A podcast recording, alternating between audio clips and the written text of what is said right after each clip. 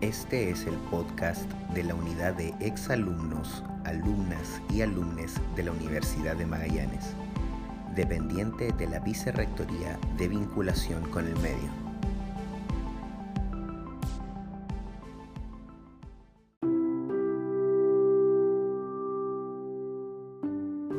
Gracias por sintonizar nuestro podcast de la unidad de exalumnos y alumnas de la Universidad de Magallanes. Mi nombre es Cristóbal Antiquerabut y hoy voy a entrevistar a Pamela Cárdenas. Ella es pedagoga en Historia y Ciencias Sociales y nos va a contar acerca de su trabajo en nuestra universidad.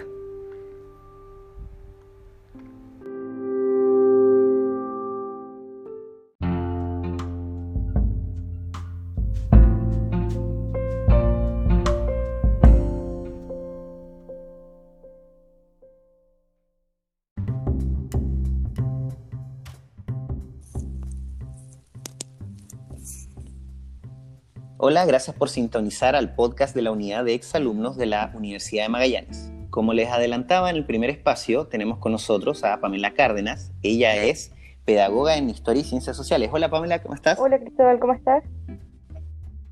Bien, todo bien. Muchas gracias por asistir a, esta invitación a nuestro podcast. Sí, muchas gracias a ti por la invitación, ¿cierto? Por la oportunidad de hacer algo interesante y algo nuevo.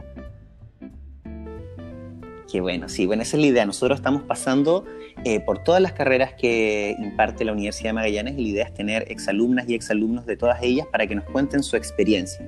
Entonces, nos gustaría preguntarte, Pamela, ¿cómo fue estudiar en la universidad esta carrera tan interesante como es Pedagogía en Historia?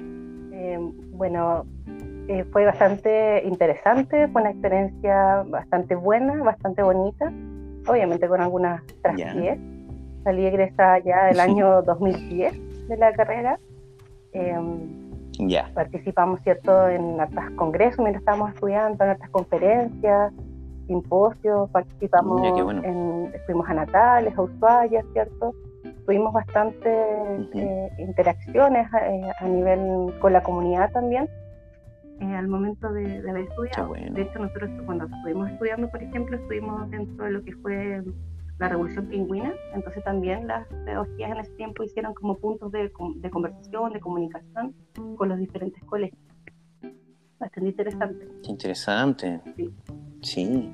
Bueno, harta interacción em, es algo que tú veas hasta el día de hoy en la, en la, universidad. Bueno, no con todo este tema de la pandemia, ¿cierto? Y, y, la cuarentena que ha sido obligatoria. Pero sí, mientras estamos en clases presenciales, tú, tú notas que la, las carreras siguen más o menos por ese norte de interactuar harto en este tipo de simposios, como decías tú. Sí, todavía continúa. Bueno, eh, me enfoco netamente en lo que es la carrera y todavía se, se, muestra, ¿cierto?, hacia la comunidad. Eh, tienen su sello, ¿cierto?, acerca de la historia regional. Eso también se enlaza de alguna manera con algunos docentes que han estado dentro de la carrera, por ejemplo, Mateo Martínez y Lausi, ¿cierto?, que son connotados historiadores que tuvieron formación de la carrera, obviamente ya no hacen clase. Eh, eso también les daba un plus, ¿cierto? Para reforzar, ¿cierto? Lo que es la historia y más la historia regional. Claro. Bueno, ¿y, cuál fue tu, motivación? ¿Va un poco por ahí, por la historia regional, para, estudiar esta carrera? ¿Cómo fue que llegas a estudiar eso? Sí, también eh, eh, quería ser docente, ya como en el tercer año medio, no sabía muy bien si entre lenguaje e historia me acercó mucho más el tema de la historia, ¿cierto?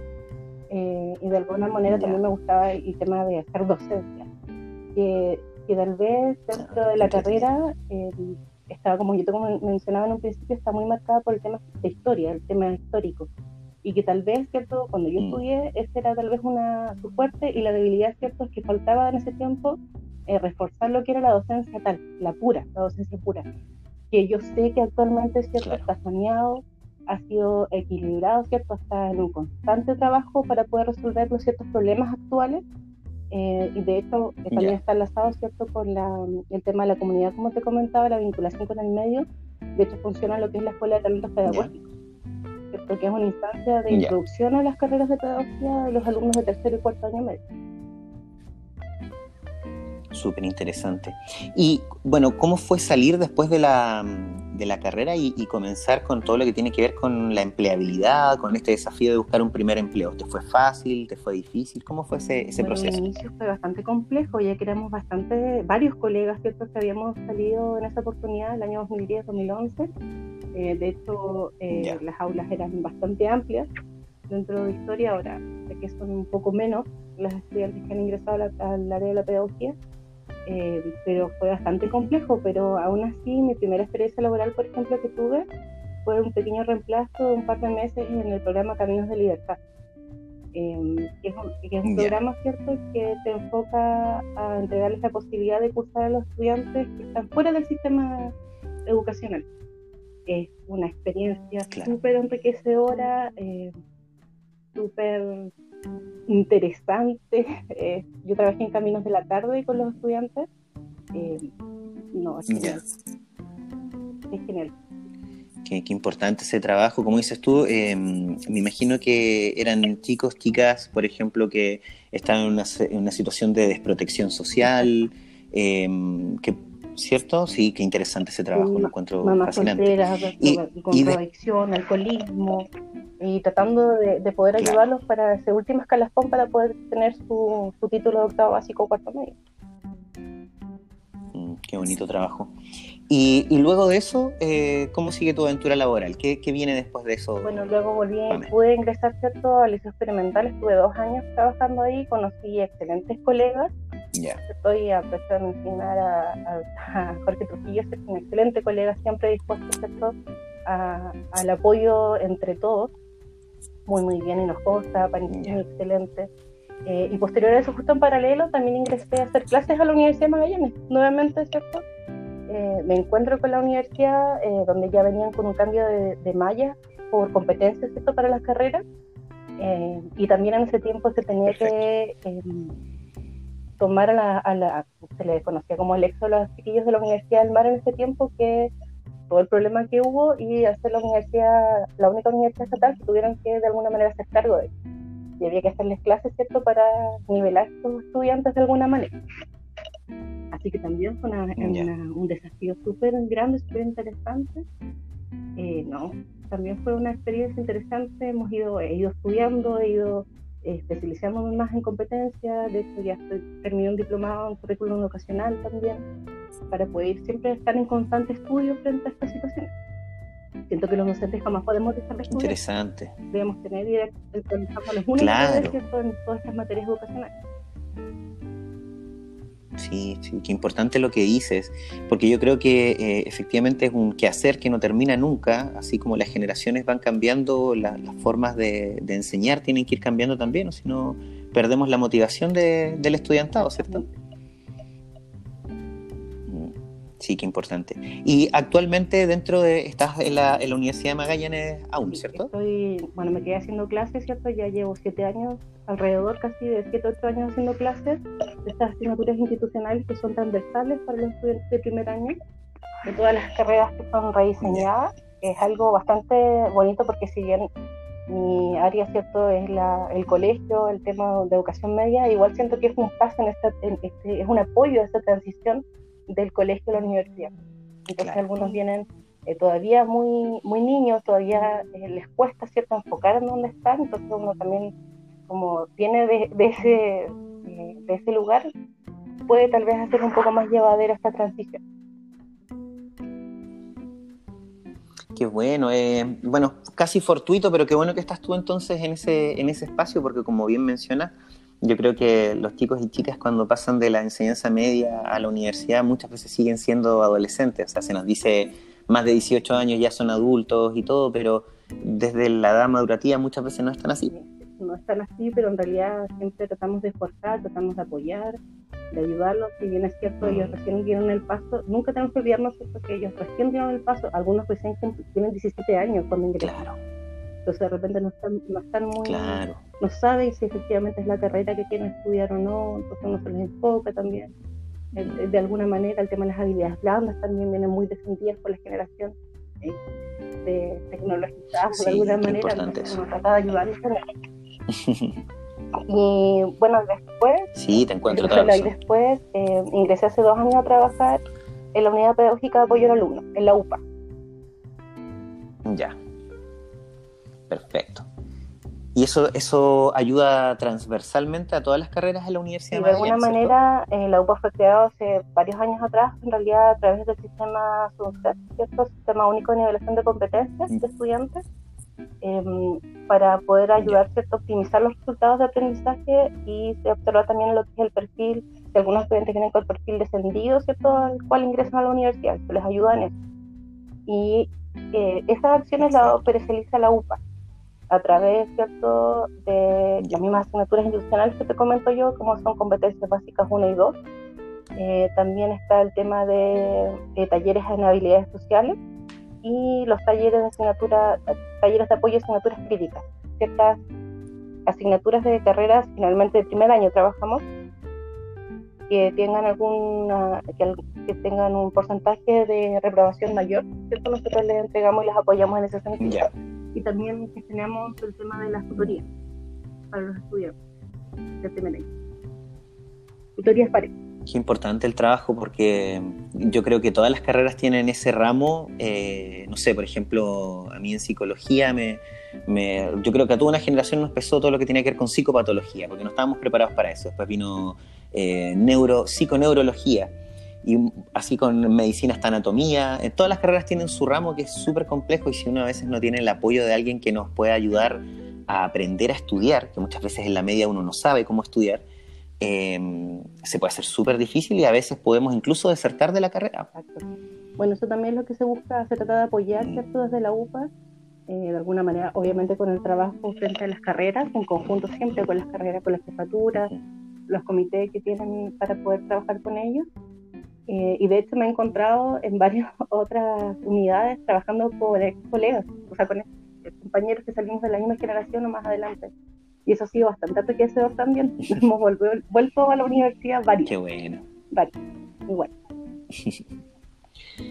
Qué bueno, sí también se refuerza yo creo el, el porque finalmente son las mismas personas que estudian y que de verdad quieren a la institución que vuelven a, enriquecerla. Yo creo que es súper positivo. Eh, eh, de hecho eso yo creo que eh, le está un plus de alguna manera. De hecho, em, el año pasado yo también estuve con una colega que es Nancy Larcón y em, postulamos y participamos, ganamos la postulación para un Summit Internacional de Educación de la Universidad Católica. Era la sexta jornada de gestión de educación oh, superior. Eh, y presentamos justamente la planificación estratégica para el acompañamiento estudiantil. Fue una experiencia súper enriquecedora frente justamente dando a conocer el tema del acompañamiento que se le hace a los estudiantes de primer año. Qué entretenida, felicitaciones Pamela. Y, y ahora, por ejemplo, claro, y, ahora, por ejemplo, si tú em, pudieses aconsejarle a, personas eh, que están iniciando su camino en, los estudios superiores de pedagogía, no nos quedamos solamente en pedagogía en historia y ciencias sociales, ¿cierto? Todas las pedagogías. ¿Qué consejo les darías? Bueno, primero es cierto que encuentren razones, ¿cierto?, para estudiar pedagogía. Tienen que saber sus intereses. Eh, lo más importante tal vez que si les, no solamente se vean tal vez el área de conocimiento en que a ellos les gusta, en la que me gusta el lenguaje, el inglés, la historia, educación física, sino que, eh, que les guste el tema de enseñar y que sean apasionados ¿cierto? en entregar este tipo de conocimiento. investiguen tal vez el campo laboral, que también es muy importante, algunas especializaciones tal vez que podrían realizar dentro de estas carreras, ¿cierto? de pedagogía. Y nosotros también podemos desempeñarnos en varios ámbitos eh, tal vez eso les, aclare un poco más el panorama y que piensen más en sus habilidades más que las expectativas tal vez de las notas que tuvieron en el colegio, sino que el para qué son buenos, que les gusta y que de todas maneras eh, sean apasionados, ¿cierto? Con una alta vocación, una alta vocación de servicio. Usted ya sabe que los profesores no solamente entregamos los conocimientos, sino que muchas veces nos encontramos en el aula con algunas otras situaciones que tenemos que de alguna manera entregarles apoyo a los estudiantes desde de kinder, partiendo desde prekinder, del colegio, ¿cierto? del jardín, perdón, hasta la educación media. En realidad que, que, tengan el deseo de tal vez construir un mundo mejor, aportar un, un, granito para las generaciones futuras y tal vez dejar el mundo mejor de como lo encontramos, ¿por qué no? Qué lindo, qué lindo mensaje, Pamela. Te encuentro toda la razón. Yo creo que y, otros exalumnos y exalumnas nos han dicho lo mismo, que es sumamente importante, bueno, no solamente darle una ética al trabajo, ¿cierto? Un propósito, sino también eh, lo que mencionas, que encuentro fundamental, que es saber en qué vas a trabajar, porque muchas veces uno cuando se mete a estudiar eh, algo, uno se queda con el estereotipo. de, por ejemplo, estás estudiando pedagogía, te imaginas en el aula haciéndole clases a niños y muchas veces la cantidad de, posibilidades que hay dentro de un campo laboral son muchísimas más que solamente el estereotipo, ¿cierto? De hecho, abre muchas puertas eh, y de ahí podemos saltar eh, especializaciones, de hecho, trabajar tal vez como directivos dentro de un colegio, ¿por qué no? Eh, diseño curricular, como decías tú misma, en todo lo que tiene que ver con pedagogía, si yo no, considero a nadie más apto para ver qué es lo que tienen que estudiar las personas que profesores, eh, que, es una crítica muchas veces que se hace en nuestro país, por ejemplo, de que en, comisiones de educación hay mucho ingeniero comercial. De alguna manera, sí. Y ahí tú ves de que... de alguna manera, dime, dime, por favor. nuestra profesión, de alguna manera. Eh, nosotros somos las personas que forjamos desde tan pequeña edad hasta el principio, o sea, hasta el fin de, la enseñanza media. Entonces, de repente vemos en comisiones de educación como documentadas ingenieros, abogados, obviamente, pero ellos estudiaron para otro tipo de áreas. Ahora mismo se está peleando, ¿cierto?, algunas leyes y tiene, o para conversar, ¿cierto?, el tema del retorno a clases. No hay ningún profesor sentado en la mesa, mm. ninguno. Exacto. Exacto. Y quién finalmente va a tener que lidiar con las y los alumnos, eh, el profesor durante todas esas horas y que se vuelve presencialmente. Entonces, claro que tiene, yo creo que necesitamos más profesores y profesoras eh, justamente en áreas como las que estás tú, en diseño curricular, todo lo que tiene que ver con administración, para darle ese sentido a la educación que, que debe tener, como dices tú, de hacer el, mundo un lugar un poco mejor de, de, lo que uno lo encontró, ¿cierto? de esa manera podemos aportar nuestra granita de arena. ¿Por qué no? Tal cual.